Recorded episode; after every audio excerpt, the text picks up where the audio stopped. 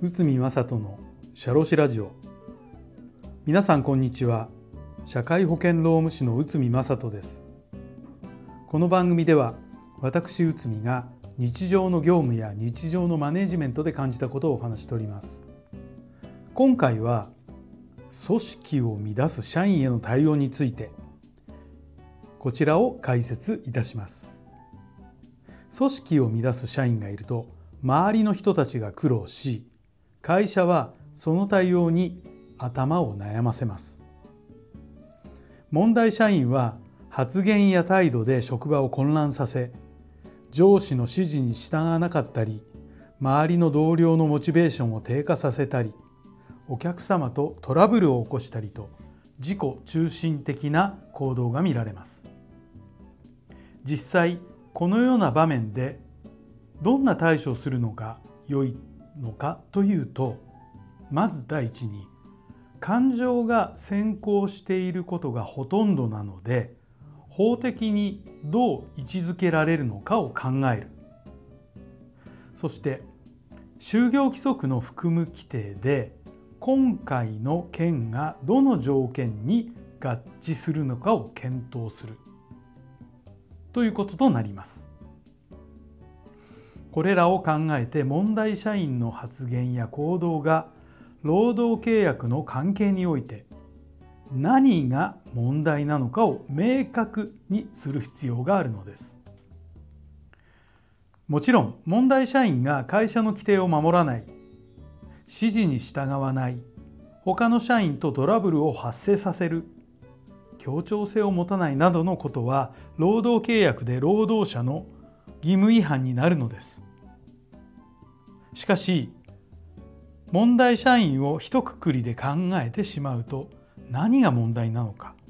どこが規則に抵触しているのかなどが曖昧になってしまいます。そして就業規則の就業規則の罰則に当てはまりそうなんですがなどと迷ってしまう場合が非常に多いのも事実です。例えば協調性不足で解雇したいというケースですが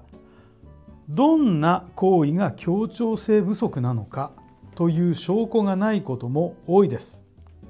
協調性が不足していると感じた発言行動をありのままに記録していくことが重要となるのですそして具体的な対応ですがまず口頭注意です。これも記録を残しておくべきです。さらに数回の口頭注意を行っても改善が見込まれなければ書面による改善指導になります。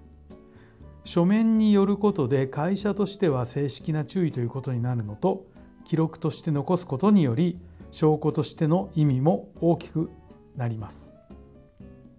以上の文章で改善されれば問題ありませんがそれでも改善見込みがないと懲戒処分や解雇を検討せざるを得ません。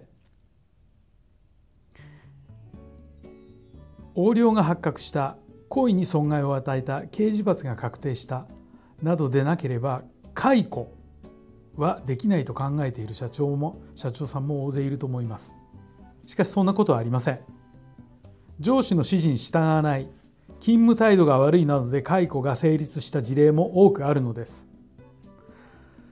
多くの裁判を見ても社員の反抗的な態度命令無視などで解雇が有効となっています。社員が起こす問題は様々ですが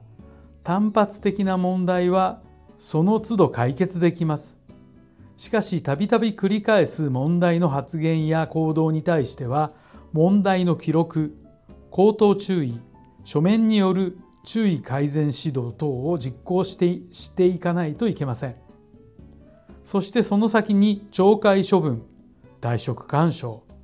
懲戒解雇が段階的に実施されるべきでしょ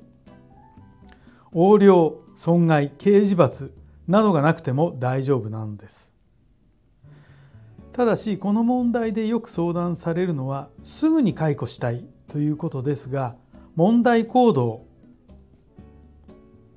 問題発言を繰り返す社員への対応にはある程度の期間は必要です問題社員を放置せず